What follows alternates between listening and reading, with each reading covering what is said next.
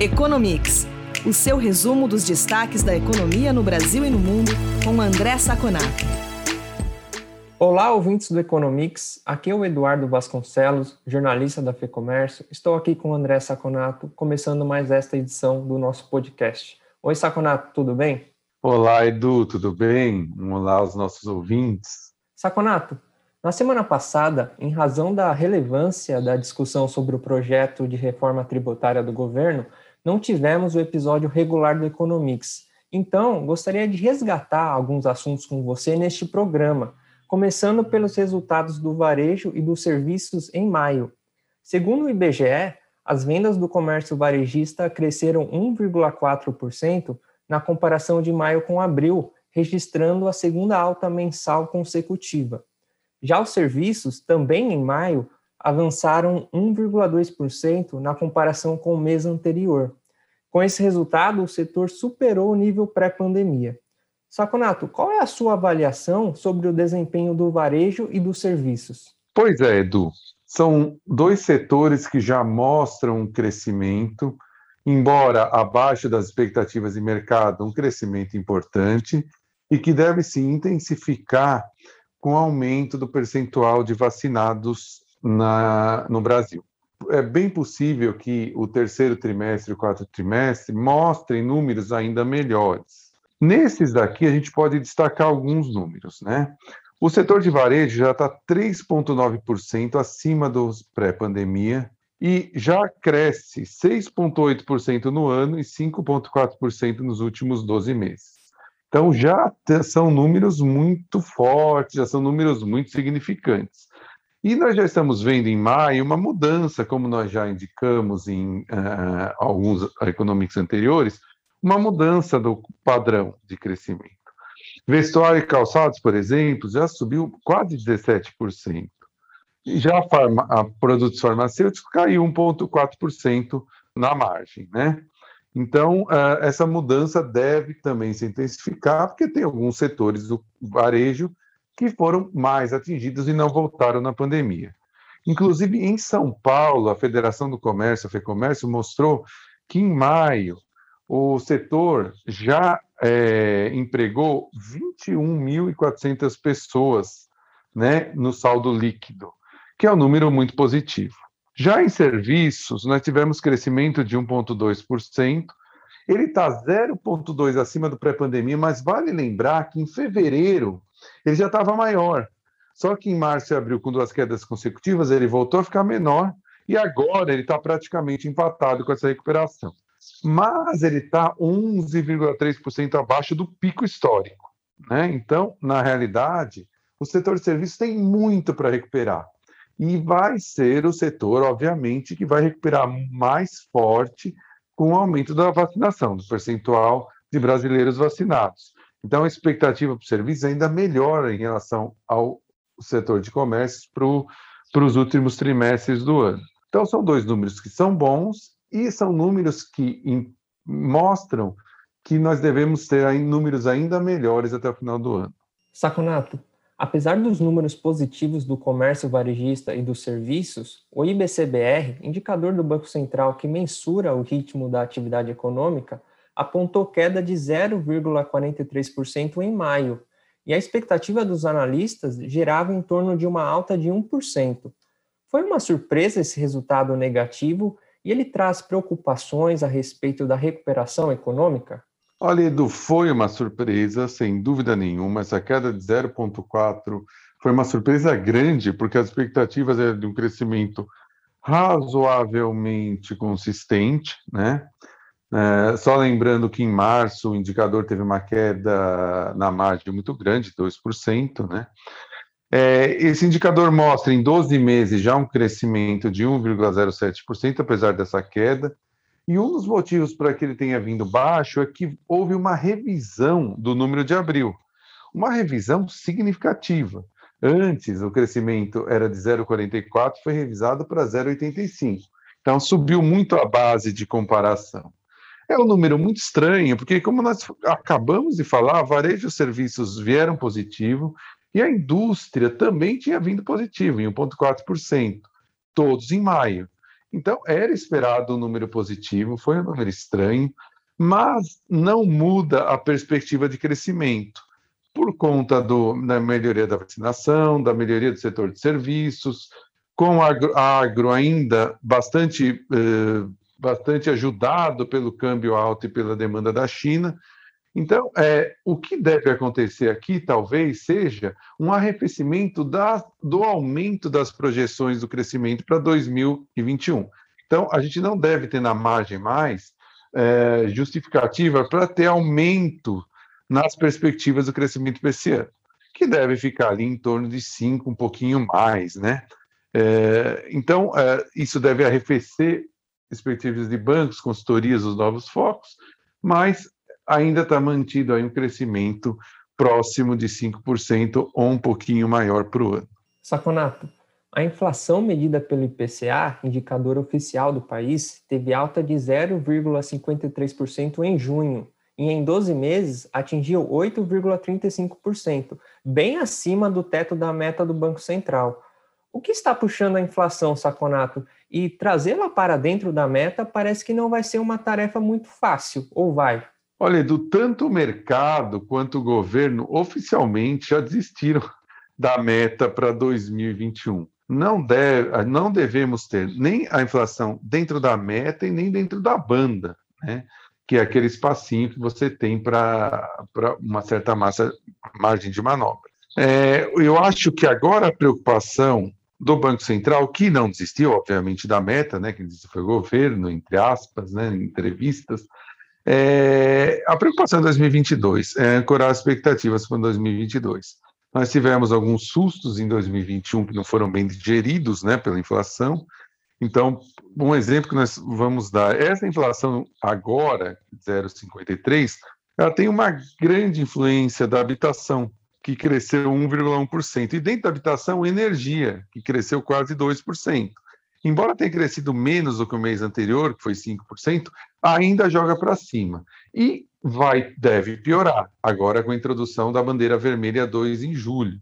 Então, a perspectiva é realmente que a inflação bata aí alguma coisa em 12 meses, entre julho e agosto, próxima de 9%, vai fechar o ano provavelmente acima de 6%, que é bem acima da banda da meta, mas a perspectiva do ano que vem é a mais importante. Tá? Então, é, a, provavelmente o Banco Central continua esse ciclo de aperto de juros, né?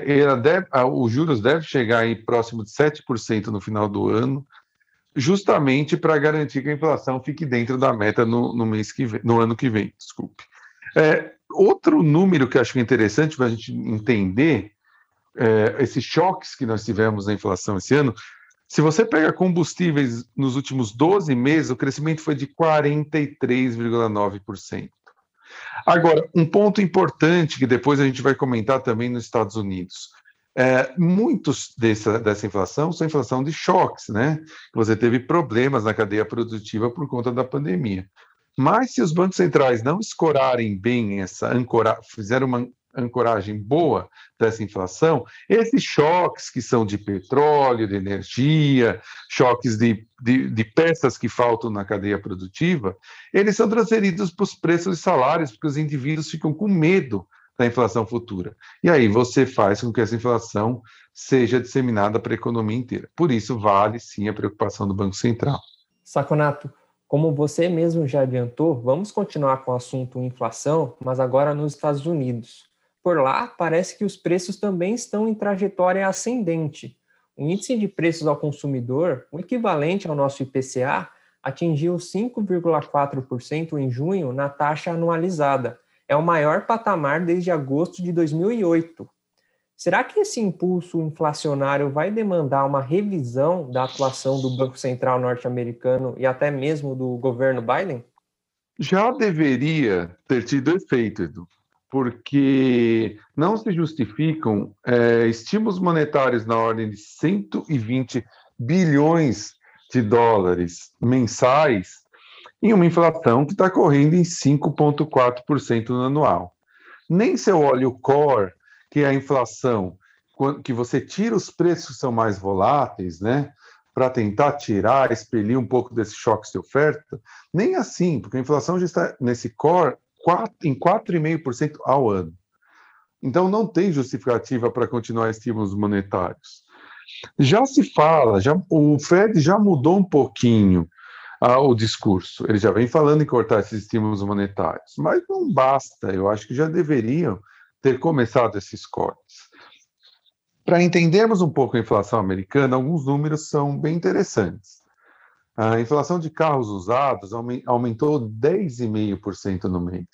Isso é um efeito direto do problema mundial dos semicondutores. Isso fez uma, gerou uma restrição muito grande da oferta de carros novos, aumento de preços, e os americanos estão buscando carros usados.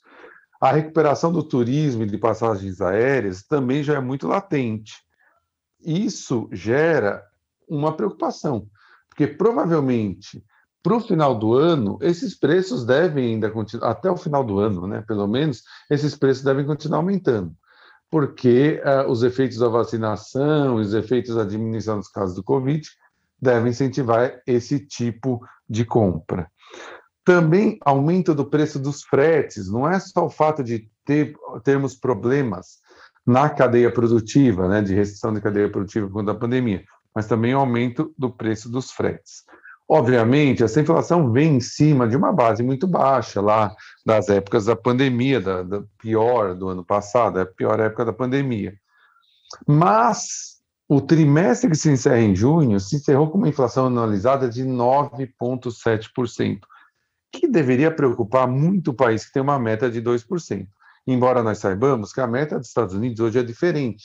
Ela não faz a meta no ponto, ela faz a meta na média dos últimos dois anos, como nós tivemos inflações muito baixas nos últimos dois anos, ele pode demorar um pouquinho para subir. Agora, a grande preocupação é aquela que nós falamos da inflação brasileira. Se o, o Banco Central, no caso o Fed americano, perde a ancoragem das expectativas de inflação, ou seja, os indivíduos comecem a achar que a inflação vai continuar subindo, isso gera automaticamente um aumento de inflação não temporário, mas persistente. E os últimos surveys do Fed em relação a isso já mostram os americanos com expectativas de inflação altas em torno de 5%.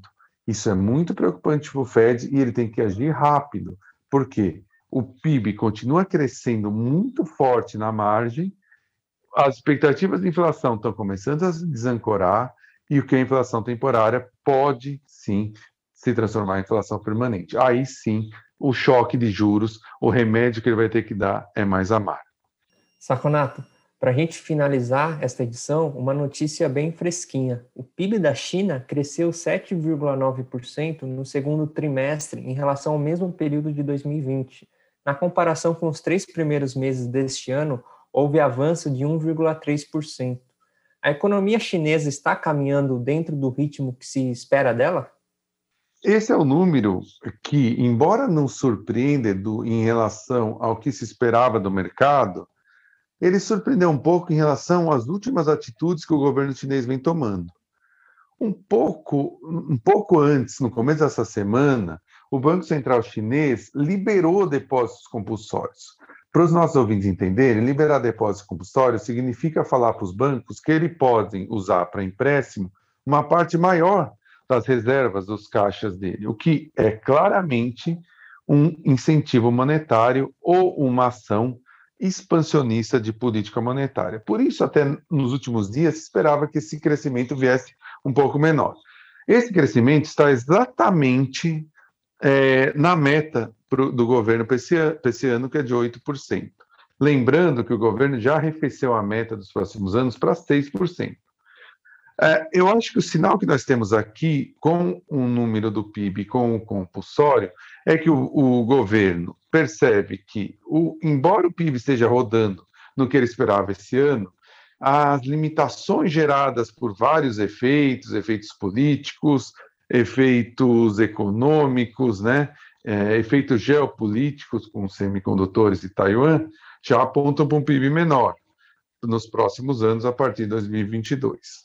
Em junho, né, esse número de junho veio com muitos números positivos também, é, quando se fala em produção industrial, vendas do varejo. Produção industrial subiu 8,3%, vendas do varejo 12,1%, investimentos de ativos fixos também 12,1%, ou seja, investimento vem alto.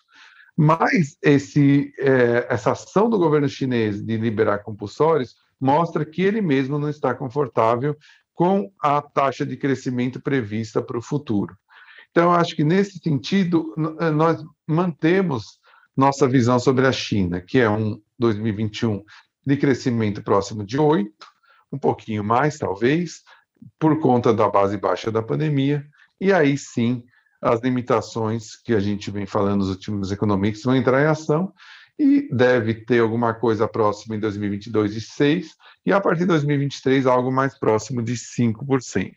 Eu acho que esses são os números que nós devemos é, considerar, inclusive para commodities, né, já que a China é um grande consumidor de commodities do Brasil. Saconato, é isto por esta edição. Obrigado pela entrevista. A gente volta a se falar na semana que vem. Muito obrigado pela nossa conversa, Edu. Muito obrigado aos ouvintes que estiveram conosco até agora.